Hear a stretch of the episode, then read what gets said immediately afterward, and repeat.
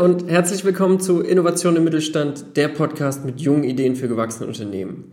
Wir haben mit Daniela Gerdes, der Leiterin für Personal und Marketing von der Traso GmbH, einem Technologiedienstleister für die Tourismusbranche, gesprochen und im Interview geht es um Frauen in Führungspositionen, die Kultur in einem spürbar von der Krise betroffenen Unternehmen und einem Ausblick auf die weitere Digitalisierung der Tourismusbranche. Viel Spaß beim Hören! Liebe Daniela, wer bist du? Ja, wer bin ich? Gute Frage. ähm, ich bin ähm, Daniela, ich bin 49 Jahre alt. Ich habe gerade meinen 49. Geburtstag und ich bin in Nürnberg geboren. Ich bin eine passionierte, wie soll man sagen, Dienstleisterin, Hotelfachfrau. So bin ich eigentlich auch gestartet, ähm, sehr früh, schon in der Schulzeit. Und dann hat es mich über ein paar Umwege in den Bereich Telekommunikation, CRM-Systeme, Gott sei Dank wieder zurück in die Touristik gebracht. Und ähm, da bin ich jetzt seit vielen, vielen Jahren selbstständig. Eigentlich ja, so knapp 20 Jahre sind es tatsächlich selbstständig. Und mittlerweile bin ich bei Traso verantwortlich für Personal und Marketing, bin auch Prokuristin. Mein Mann ist der Geschäftsführer und der Inhaber der Traso. Und ähm, außer der Arbeit habe ich natürlich auch noch andere Hobbys und Themen in meinem Leben. Ich bin auch sehr stolze Mama von vier Kindern, mittlerweile auch schon echt ganz schön groß sind. Also Luca ist 25, das ist der größte. Und dann habe ich noch den Julian, der ist 18, die Lara, die ist 16 und die Clea ist 14. Genau, also alles dabei. Ja, mittlerweile bin ich in Leipzig und ähm, seit drei Jahren, knapp vier Jahre sind wir jetzt in Leipzig. Aber ursprünglich komme ich, wie gesagt, aus Nürnberg. Okay. Ähm, ja, dann Daniela, erstmal alles Gute nachträglich zum Geburtstag. Danke. ähm, du hast ja gerade schon ein bisschen angeschnitten, dass du eigentlich aus der Tourismusbranche auch kommst, also dass du da ähm, im Hotelbereich tätig warst. Ähm, jetzt ist ja nochmal für uns ganz spannend zu erfahren, warst du denn immer auch schon so ein bisschen technikaffin oder was war dann schlussendlich der ausschlaggebende Punkt, der gesagt hat, okay, jetzt äh, gehe ich da noch ein bisschen in eine andere Richtung? Ähm, ich war tatsächlich nicht immer technikaffin. Ich war am Anfang doch sehr stark auf das Thema Dienstleistung, Menschen, Sprachen, Kulturen und Hotel gepolt. Das mit der Technik hat sich eigentlich durch Zufall ergeben. Und zwar war ich eine Zeit lang alleinerziehende Mutter mit meinem ältesten Sohn und konnte nach der Kinderpause nicht wieder zurück in die Hotellerie.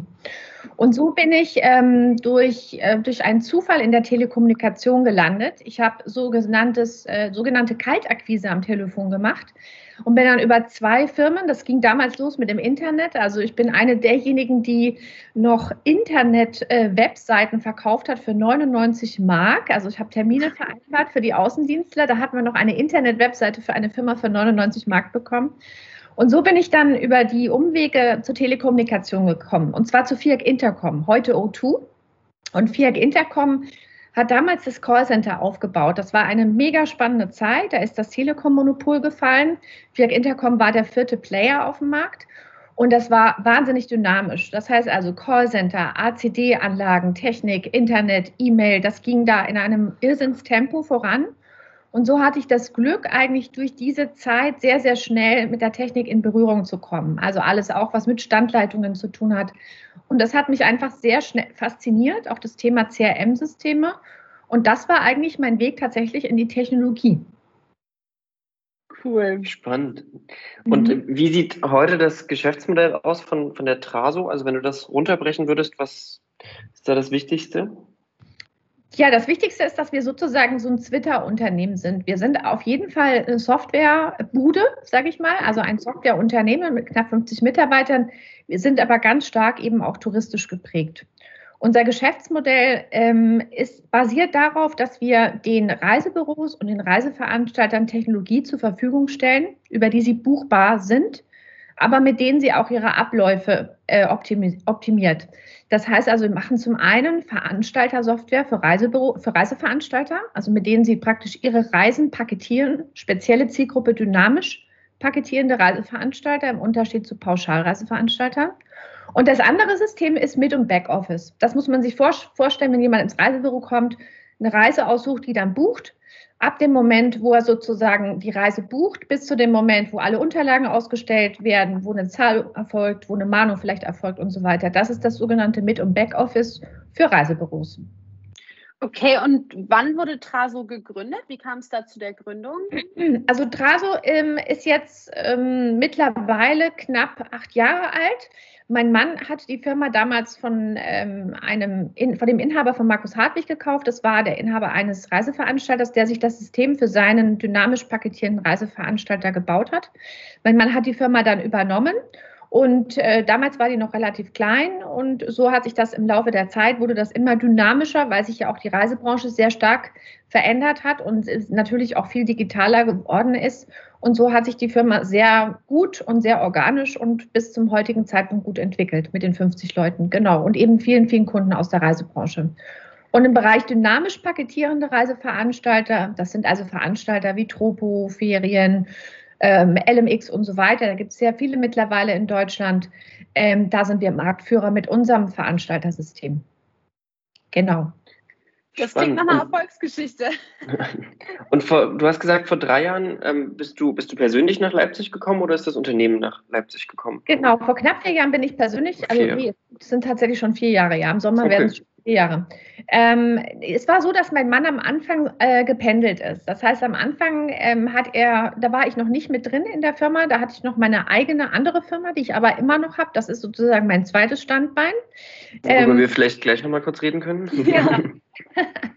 und am Anfang ist er gependelt, da haben wir noch in Hanau gewohnt, im schönen Hessen und äh, da ist er noch regelmäßig ähm, Montag nach äh, Leipzig und Donnerstag zurück. Und da haben wir dann aber nach einiger Zeit entschlossen, dass das einfach die Familie zu sehr auseinanderreißt und haben dann tatsächlich den Schritt gewagt und sind von Hessen mit unseren drei von vier Kindern, weil der älteste ist in Frankfurt geblieben, nach Leipzig umgezogen. Genau. Du hast gerade dein zweites Standbein schon ein bisschen angerissen. Vielleicht kannst du darauf noch mal ein bisschen genauer eingehen. Ja, das zweite Standbein ist eine, ähm, sehr interessante Mischung. Ähm, die Focus Services ist meine zweite Firma und die wurde gegründet ähm, am Anfang vor allen Dingen als Dienstleister für den Travel Industry Club. Ich habe zwei Jahre ähm, als Managing Director den Travel Industry Club geleitet. Das ist der größte deutsche Wirtschaftsclub für die Touristik. Da sind äh, knapp 650 Mitglieder aus der gesamten Touristik und wir haben über 40 Events im Jahr veranstaltet. Und als Dienstleister habe ich diese zweite Firma gegründet und habe dann später, als ich da ausgestiegen bin, weitergemacht ähm, im Bereich äh, zum einen Yoga, weil ich auch Yoga-Lehrerin bin. Das heißt, ich habe auch Business-Yoga unterrichtet für verschiedene Unternehmen. Ich habe aber auch, ähm, und das hat jetzt gar nichts mit Yoga zu tun und klingt völlig verrückt, ich habe auch Jagdreisen mit organisiert. Also ziemlich genau das Gegenteil von dem, was Yoga ist. Das heißt, ich habe äh, Leuten sozusagen private Jagdreisen organisiert, aber dabei nicht den Part Jagen organisiert, sondern eher das Programm für die Frauen, für die Begleitung, die Hotels ausgesucht, die Reisen organisiert oder auch mal Städtetrips für diese Jagdgruppen sozusagen organisiert. Das ist sozusagen das zweite Standbein. Später haben wir da auch noch äh, mehr ähm, Consulting gemacht, also auch für Technologieunternehmen und auch für Touristikunternehmen, das ist sozusagen der bunte Gemischtwarenladen, genau, den ich ja auch noch habe. Abgefahren. Hast du auch noch Freizeit eigentlich? Ja, ganz viel. Auf jeden Fall, doch, doch. Also Freizeit ähm, ist, ist für mich auf jeden Fall Reisen. Ja, ich weiß, ein Jahr eher weniger.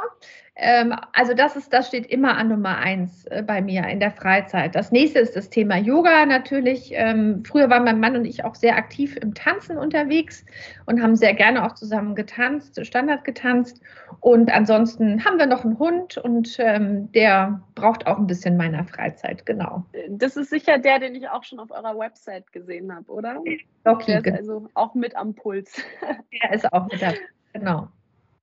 Wie, wie bist du in diese ähm, Führungsrolle reingewachsen? Seit wann würdest du dich als Führungsperson bezeichnen?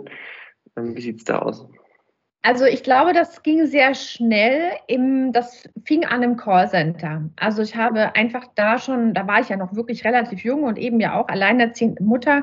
Ich habe da das Glück gehabt, dass wir, also ich war erst äh, ganz klassisch Agent im Callcenter und bin dann aber schnell zum Supervisor geworden mit dem Teilzeitteam und ähm, hatte da das Glück, einen tollen Chef zu haben, ein tolles Team zu haben, sehr, sehr viel Ausbildung, sehr viel Weiterbildung. Und so habe ich eigentlich schon sehr früh das erste Team übernommen das ging dann weiter und ähm, so dass ich da ja mit 15 Leuten angefangen habe. Später waren es 30 Leute. Dann später habe ich ähm, Overflow Call Center auch geschult ähm, und habe dann eigentlich durch die Selbstständigkeit, durch die ich letztendlich auch ähm, durch Zufall gekommen bin, ähm, diese Führungsrolle weiter gehabt. Später dann natürlich beim Travel Industry Club mit einem kleinen Team und jetzt eben bei der Traso mit, mit 50 Leuten. Ja, also das war wirklich durch Zufall auf der einen Seite, aber ich habe einfach sehr früh auch schon gemerkt, dass mir das sehr viel Spaß macht und dass ich mich einfach freue, wenn Leute sich entwickeln, wenn es denen gut geht, wenn die gern zur Arbeit kommen, wenn die was dazulernen. Und das motiviert mich. Also wenn, wenn Menschen wirklich gerne ähm, ihren Job machen, wenn sie das Gefühl haben, dass sie unterstützt werden, dass sie gefördert werden, dass sie motiviert werden. Und das, das gibt mir sehr viel ja, Feedback einfach, positives Feedback. Ja. Also ähm, ich glaube, ich kenne die Antwort schon, aber ich stelle die Frage trotzdem nochmal. Ähm, fühlst du dich wohl in deiner Rolle als ähm, Führungspersönlichkeit oder Führungsperson und hast du auch manchmal vielleicht so Momente, wo du denkst, na gut, das ist jetzt schon irgendwie viel Verantwortung und gerade würde ich es eigentlich ganz gerne abgeben? Also ich fühle mich auf jeden Fall wohl, absolut. Ähm, und das ist auch das, das, was ich bin und wie ich bin. Aber es gibt immer Momente, wo man auch natürlich mal ins Nachdenken kommt, absolut. Und wo man auch mal merkt, oh ja, jetzt wird es gerade richtig viel. Also die Corona-Zeit ist äh, natürlich auf jeden Fall die herausforderndste Zeit überhaupt äh, in, der, in, der, in der Führungsrolle, weil man da ja, ich sag mal, weniger weniger mit den, mit den fachlichen Themen zu tun hat, sondern natürlich sehr stark mit den menschlichen Themen, mit den psychologischen Themen. Wie geht es dem Team? Was braucht jeder Einzelne? Was kann man tun, um die noch zu unterstützen? Und da merke ich auch, dass ich wirklich an meine Grenzen komme und auch ich manchmal nicht mehr weiß, Mensch, was können wir jetzt eigentlich als Unternehmen noch machen, um ähm, den Mitarbeitern zu helfen in dieser Situation? Mhm. Ähm, ja, wir haben immer so ein bisschen das, das Ding, dass, dass die Mitarbeiter zu uns sagen, ja, ihr seid ja so ein bisschen wie Mama und Papa für uns. Und so ist es aber letztendlich, ja. Also wir sind nun mal mittelständisches Unternehmen, ein Familienunternehmen und da ist man auch, ja, das ist einfach ein sehr familiäres Verhältnis und da ist es auch so, dass man sagt, äh, Mensch, ich möchte, dass es dir genauso gut geht wie, wie meinem Kind und was du an Unterstützung brauchst, das, das versuchen wir euch zu geben. Und da kommt man aber auch momentan besonders an die Grenzen, definitiv, ja.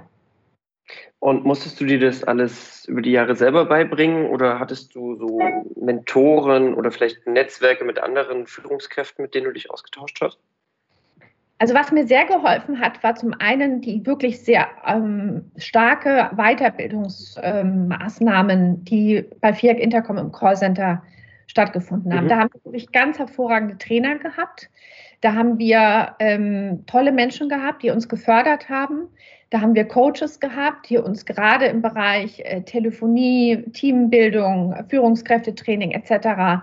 mega motiviert haben. Wir haben uns aber auch gegenseitig sehr stark gestärkt. Wir waren ein ganz junges Team und wir haben natürlich alle das erste Mal eine Führungsrolle. In dem Fall, wir waren alle so Anfang 20, ja, Mitte 20 waren die Ältesten und wir waren alle das erste Mal in so einer Rolle und haben uns da sehr, sehr stark gegenseitig unterstützt.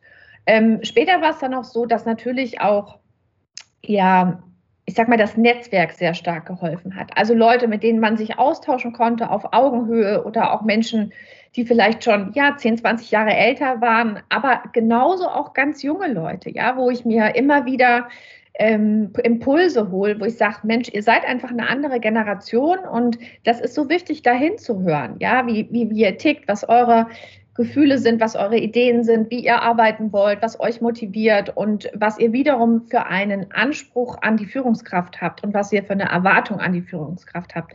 Und ich glaube, das ist ganz wichtig, dass man sich da immer ja eine möglichst große Bandbreite an Menschen anhört, egal ob das das Alter ist oder die Ausbildung ist oder auch die Branche ist, dass man immer es schafft, über den Tellerrand hinauszuschauen und sich da ganz viel ähm, und da ganz viel aufzusaugen. Mhm. Schön. Ähm, um nochmal so ein bisschen auf dieses Thema Führung oder um da nochmal ein bisschen zu bleiben. Es ist ja jetzt im Mittelstand so, und ihr seid ja auch ein mittelständisches Unternehmen, dass circa 5% der Führungspositionen von Frauen belegt werden. Und das ist ja relativ wenig. Ähm, was meinst du, sind da so die äh, Gründe und Ursachen dafür? Hast du da irgendwie eine persönliche Einschätzung zu? Ja, das ist eine Einschätzung, die wahrscheinlich der eine oder andere nicht so wahnsinnig gern hört, aber ich glaube, das ist einfach die Realität. Der deutsche Mittelstand ist natürlich sehr stark geprägt von, ich sag mal, ähm, ja, patriarchalen Strukturen. Das muss man einfach so sagen. Der Großteil der mittelständischen Unternehmen sind, ähm, die Inhaber sind Männer, meistens um die 50 oder auch 60. Ähm, und da gibt es leider nur sehr, sehr wenige Frauen oder eben jüngere Unternehmer. Ja, das heißt also, ein Großteil ist so geprägt. Das heißt, das ist natürlich auch eine ganz spezielle Generation. Und ich glaube, dass das schon einer der Hauptgründe ist, warum es tatsächlich sehr wenige Frauen ähm, in, den, in die Führungspositionen schaffen.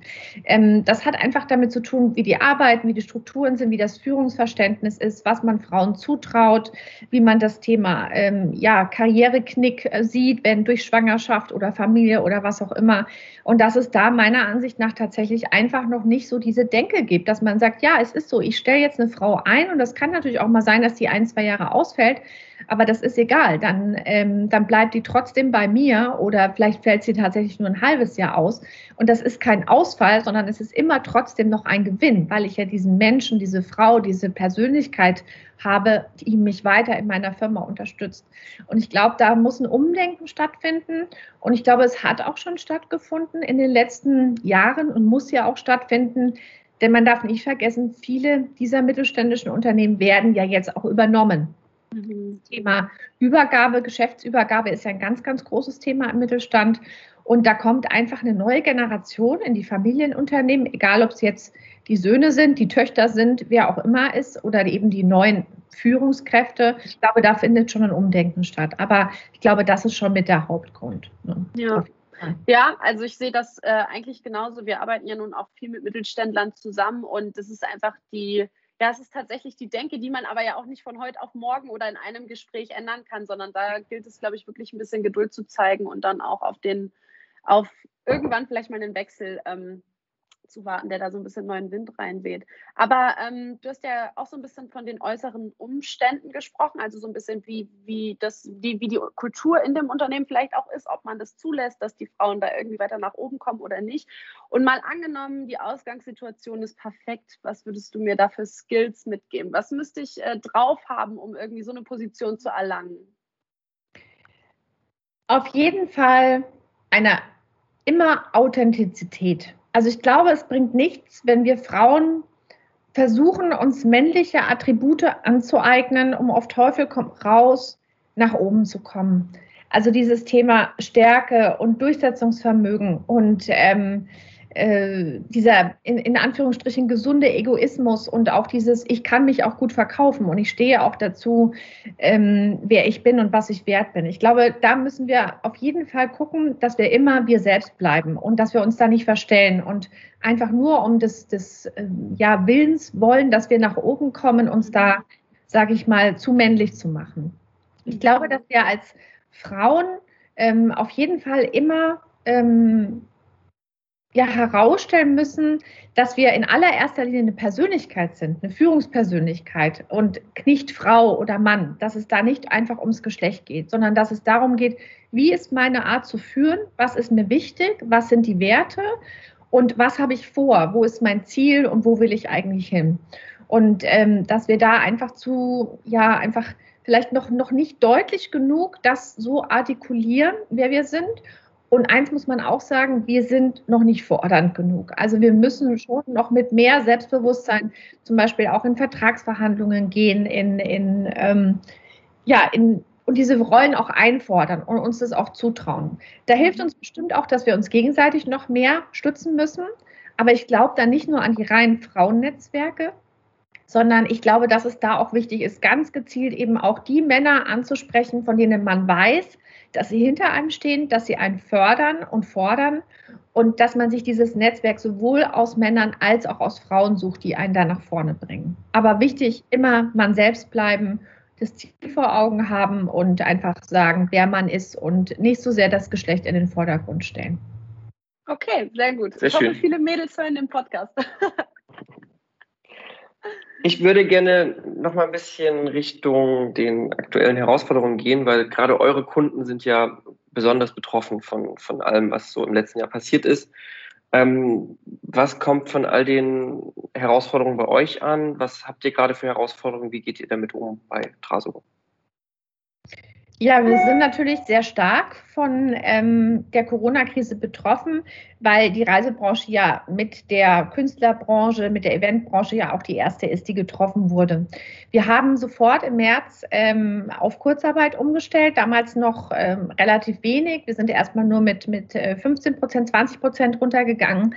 Ähm, wir haben auch uns sofort erkundigt nach Überbrückungshilfen, weil uns eigentlich klar war, dass ähm, unsere Umsätze sehr stark einbrechen werden. Und so haben wir uns sehr frühzeitig, sehr intensiv mit den verschiedenen Hilfen auseinandergesetzt, haben das Team auch sofort über die Lage informiert, waren von Anfang an ehrlich und sehr transparent. Wir sagen also wirklich, wir reden auch jeden Monat über die Zahlen. Wir zeigen den Mitarbeitern ganz genau, wo wir stehen, was wir an Einnahmen haben und so weiter.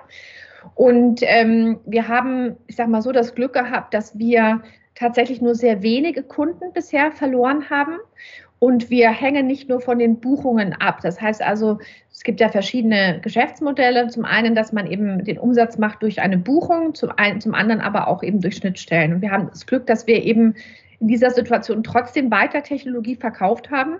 Natürlich keine Einnahmen durch Buchungen haben, aber eben doch noch Einnahmen durch die anderen Module haben. Und dass wir eben gesagt haben, okay, wir müssen die Kosten so weit wie möglich nach unten bringen wir bleiben aber, wir halten auf jeden Fall an dem gesamten Team fest. Wir werden niemanden entlassen, sondern wir gehen mit dem gesamten Team durch diese Krise und wir suchen, versuchen unser Bestmöglichstes durch die, mit den Überbrückungshilfen, mit den Krediten, die auch zur Verfügung stehen, diese Krise zu bewältigen, weil wir ganz fest der Meinung sind, dass gerade jetzt die Reiseveranstalter und die Reisebüros ja noch mehr Digitalisierung brauchen, noch mehr Technologie brauchen. Und ähm, daher sind wir auch, sage ich mal, noch und ich denke, das bleibt auch so sehr positiv äh, gestimmt, dass wir das auch mit dem ganzen Team schaffen werden. Ja. Heißt das, dass der Arbeitsaufwand ähm, größer geworden ist bei euch intern? Also habt ihr gesagt, okay, wir nutzen das jetzt, dass es, ich sag mal, weniger Onboarding gibt, weniger Tagesgeschäft gibt und ähm, führen neue Funktionen ein oder räumen einmal generell auf ähm, in, in alten Strukturen, in Programmen oder so. Ist sowas eingetreten oder wie, wie, wie sah das so aus, euer Arbeitsalltag? Also das, ähm, ich sag mal, das normale Tagesgeschäft ist natürlich komplett eingebrochen. Das heißt also, die Reiseveranstalter, Reisebüros, die ähm, Fragen hatten zur Technik, zur Software, die haben natürlich nicht mehr angerufen und die haben auch noch kaum E-Mails geschrieben. Das war besonders am Anfang natürlich wirklich so von 100 auf 0, muss man ganz ehrlich sagen. Und ähm, dadurch hatten wir ja auch die Möglichkeit, in Kurzarbeit zu gehen. Und ähm, das heißt also, wir haben dann angefangen, natürlich die Zeit zu nutzen, um die Dinge zu tun, die schon länger bei uns liegen, wo wir sagen, da wollten wir verbessern, da wollten wir ein neues Tool entwickeln, da brauchen wir eine neue Schnittstelle und haben dann gesagt, okay, wir müssen umschalten, wir schauen, dass wir in der Zeit, die uns zur Verfügung steht mit der Kurzarbeit, eben all die Dinge jetzt angehen, zu denen wir sonst aufgrund des hohen Tagesgeschäftes eben keine Zeit hatten und haben da viel aufgeräumt, auch im Code und haben neue ähm, Module entwickelt und haben dann aber auf der anderen Seite natürlich klar das Recruiting eingestellt. Ähm, wir haben ähm, trotzdem weiter natürlich uns umgeschaut, was auf dem Markt passiert, aber haben keine neuen Entwickler eingestellt, sondern es ging jetzt wirklich darum, die Mannschaft zu halten und durch die Krise zu kommen. Das war eigentlich, das war das Wichtigste. Ja, und das hat bisher sehr gut geklappt. Wir waren jetzt auf der, auf der ITB, auf der ersten virtuellen Touristikmesse unterwegs und haben da tatsächlich auch eine sehr hohe Nachfrage äh, gespürt und haben gemerkt, dass das auch genau der richtige Weg war, weil jetzt eben neue Technologien auch gefragt werden.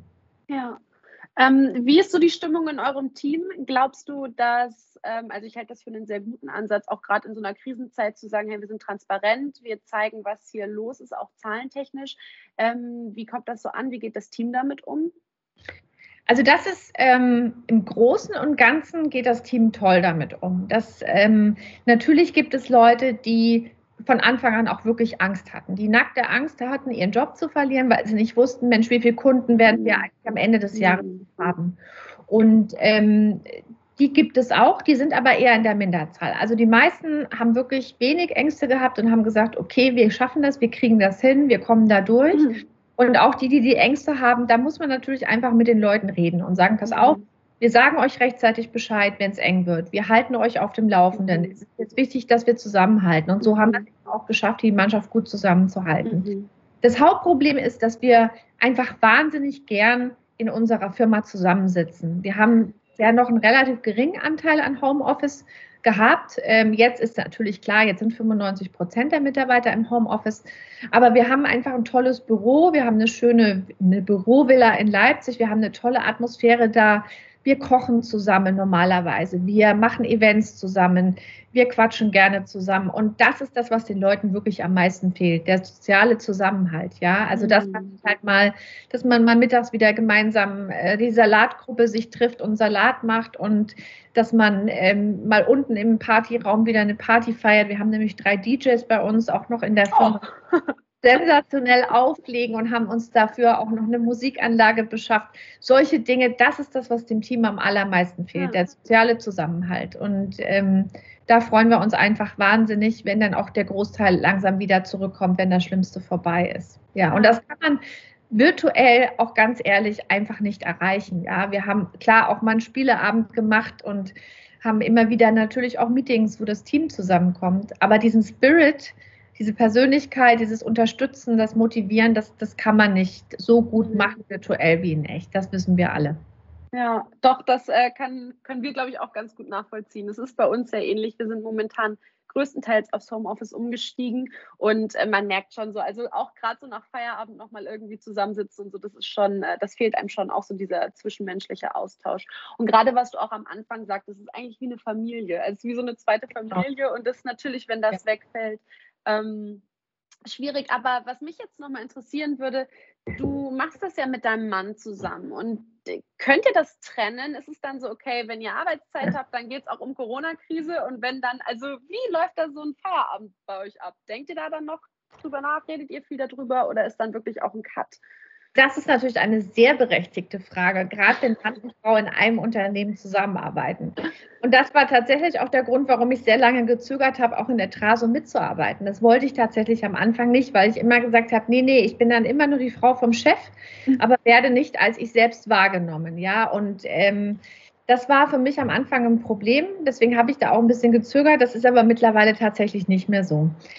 Ähm, wir reden natürlich über die Firma, ganz klar. Und ähm, nein, man kann es nicht wirklich trennen. Ich glaube, das trennen zu wollen, ist sehr schwierig. Man muss einfach einen Weg finden, um einfach auch noch andere Dinge losgelöst von der Firma zu machen, um eben auch mal abzuschalten und zu sagen, jetzt quatschen wir nur mal mit den Kindern oder äh, natürlich auf den Reisen gelingt uns das natürlich mit am besten. Da kann auch mein Mann am besten abschalten. Wenn er in Ägypten im Roten Meer taucht, dann denkt er an gar nichts mehr in der Firma, ganz klar. Oder wenn wir beim Yoga Retreat zusammen auf der Matte stehen mit unserer Power Yoga Family, dann ist, dann ist alles, was die Firma betrifft, doch relativ weit weg.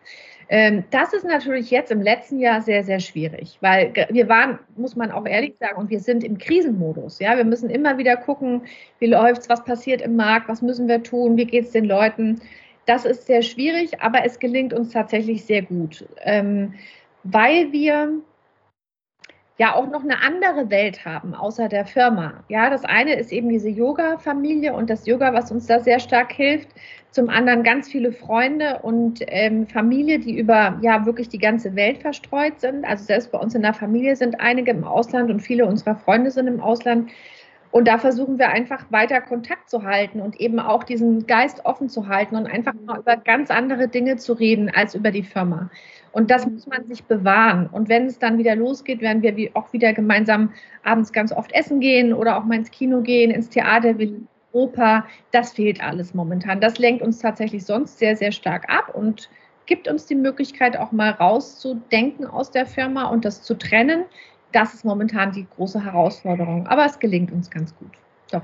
Okay, ich habe jetzt äh, die ganze Zeit überlegt, wie ich einen schlauen Bogen schlagen kann, um nochmal auf das Thema Nachfolge zu kommen. Und ich glaube, es einfach, es wird nicht äh, smart passieren. Aber ähm, du hast ja gesagt, ähm, ihr habt vier Kinder. Ähm, und Nachfolge ist auch so ein Thema, womit wir uns sehr stark beschäftigen. Also nicht, weil wir schon eine Nachfolge suchen, aber weil wir Unternehmen dabei unterstützen. Ähm, und da ist natürlich, es liegt natürlich nahe, wenn man vier Kinder hat, ähm, wird das jemand weitermachen? Ist das der Wunsch? Ist das Thema? Wie geht ihr damit um? Also es ist, ähm, ich glaube, bei, bei Heiko ist es immer so ein bisschen der Wunsch gewesen, ja, teilweise, das, das kann ich nicht leugnen. Aber wir haben auch beide komplett die Meinung, dass jedes Kind das tun muss, was es wirklich will. Und dass man niemals seine Kinder dazu zwingen kann, ein Unternehmen zu führen, nur weil es das Unternehmen des Vaters ist und ihn da reindrängt oder sie da reindrängt. Mhm. Das muss man wirklich wollen und das muss das Kind wirklich wollen. Das muss aus einem inneren Antrieb kommen und aus einem inneren Wunsch. Und das war tatsächlich von Anfang an relativ früh klar, dass keins unserer Kinder in den Bereich Softwareentwicklung geht. Ähm, und daher war das dann auch eigentlich immer okay. Das war immer klar und das wird auch so bleiben. Also es kann ich mir nicht vorstellen, dass jetzt die Kleinste mit 14 auf einmal Idee kommt, äh, Softwareentwicklerin zu werden. Die will lieber Schauspielerin werden. Ähm, die andere geht im Bereich, Lara geht im Bereich Medizin. Julian will, wollte eigentlich wirklich wahnsinnig gern Pilot werden. Hat im letzten Jahr Abi gemacht. Ähm, tja, war es dann natürlich nichts mehr mit der Pilotenkarriere, ging aber jetzt einen ganz anderen Weg. Und äh, auch Luca, da war nie die Rede davon, dass er Software macht. Von daher, das ist völlig in Ordnung. Und ich bin mir sicher, wir werden irgendwann mal einen ganz tollen Geschäftsführer und Inhaber finden, der die Firma weitermacht, wenn Heiko und ich da ähm, sagen, jetzt, jetzt ist die Zeit gekommen. Und das wird jemand sein mit Herzblut und Lust auf wirklich äh, die Tourismusbranche und die Softwarebranche. Und dann ist das auch genau der richtige Nachfolger. Ja. Das hört sich nach einer sehr guten Lösung an. heißt das, dass, ähm, dass intern vielleicht schon Leute sind, die sich in diese Rolle entwickeln könnten? Oder gibt es da gerade niemanden, der ein ernsthaftes Interesse dazu schon mal geäußert hat? Also, weil ich meine, man kann ja nicht früh genug anfangen damit, äh, ja, ehrlich gesagt. Das stimmt tatsächlich, ja. Also Heiko wird ja auch dieses Jahr 60 und ähm, es ist aber so, bisher ähm, hat sich da niemand tatsächlich jetzt ähm, ja mal ins Spiel gebracht. Ähm, ich möchte deswegen nicht sagen, dass es da niemanden gäbe, der sich dafür eignet. Also ich traue das sicherlich dem einen oder anderen absolut zu. Aber mhm. bisher war es einfach noch nicht ähm, Thema, sagen wir es mal so, weil Heiko ist sehr, sehr fit und sehr ähm, ja wirklich sehr, sehr engagiert. Der liebt seine Firma über alles. Und ich glaube, keiner der Mitarbeiter könnte sich vorstellen, dass Heiko ich sag mal so, im nächsten Jahr auf einmal aufhört. Das ist tatsächlich so. Er liebt einfach das, was er macht und äh, wir lieben beide die Traso und von daher war das bisher tatsächlich noch gar kein Thema. Aber wenn es soweit ist, dann werden wir natürlich auch besonders die Leute, die im Unternehmen sind, uns anschauen. Und wenn es da jemanden gibt, der sagt, er möchte das gerne machen, dann umso lieber. Klar. Ich finde, das ist schon fast ein sehr gutes Schlusswort. Ähm, aber wir stellen all unseren Gästen am Ende die Frage, was ist dein Tipp an den Mittelstand, um innovativ zu bleiben? Das habe ich, glaube ich, vorhin so ein bisschen angerissen. Das ist dieses Offensein, jungen Leuten zuhören und wirklich über den Horizont hinaus denken. Nicht nur in der eigenen Branche, nicht nur in den eigenen Produkten bleiben, nicht nur den eigenen Kunden zuhören, sondern sich immer Impulse suchen aus anderen Bereichen, ähm, ein großes Netzwerk spannen an verschiedenen Menschen aus allen Generationen und aus allen Branchen. Und ich glaube, nur so kann man immer wieder den nächsten Schritt gehen. Ähm, es ist sicherlich wichtig, den Kunden zuzuhören, den eigenen Kunden zuzuhören, aber es ist bestimmt genauso wichtig, auch mal über den Tellerrand hinauszuschauen, auch mal in andere Länder zu gucken, was da passiert in der Branche oder auch in anderen Branchen. Und vor allen Dingen, wie gesagt, wenn man Kinder hat, hat man das Glück, dass man den jungen Leuten relativ oft zuhört und gerne zuhört. Und wenn man diese Kinder nicht hat, dann sollte man sich das auf jeden Fall holen, indem man eben äh, vielleicht auch in eine Start-up-Szene reinhört und guckt, was sich da eigentlich bewegt. Und dann hat man die Chance, auch als mittelständisches Unternehmen voranzukommen und immer wieder Innovation, ähm, Innovation auf den Markt zu bringen. Das sind Schön. tolle Schlussworte. Danke, Daniela, für deine Zeit. Sehr, sehr gerne. Vielen Dank euch.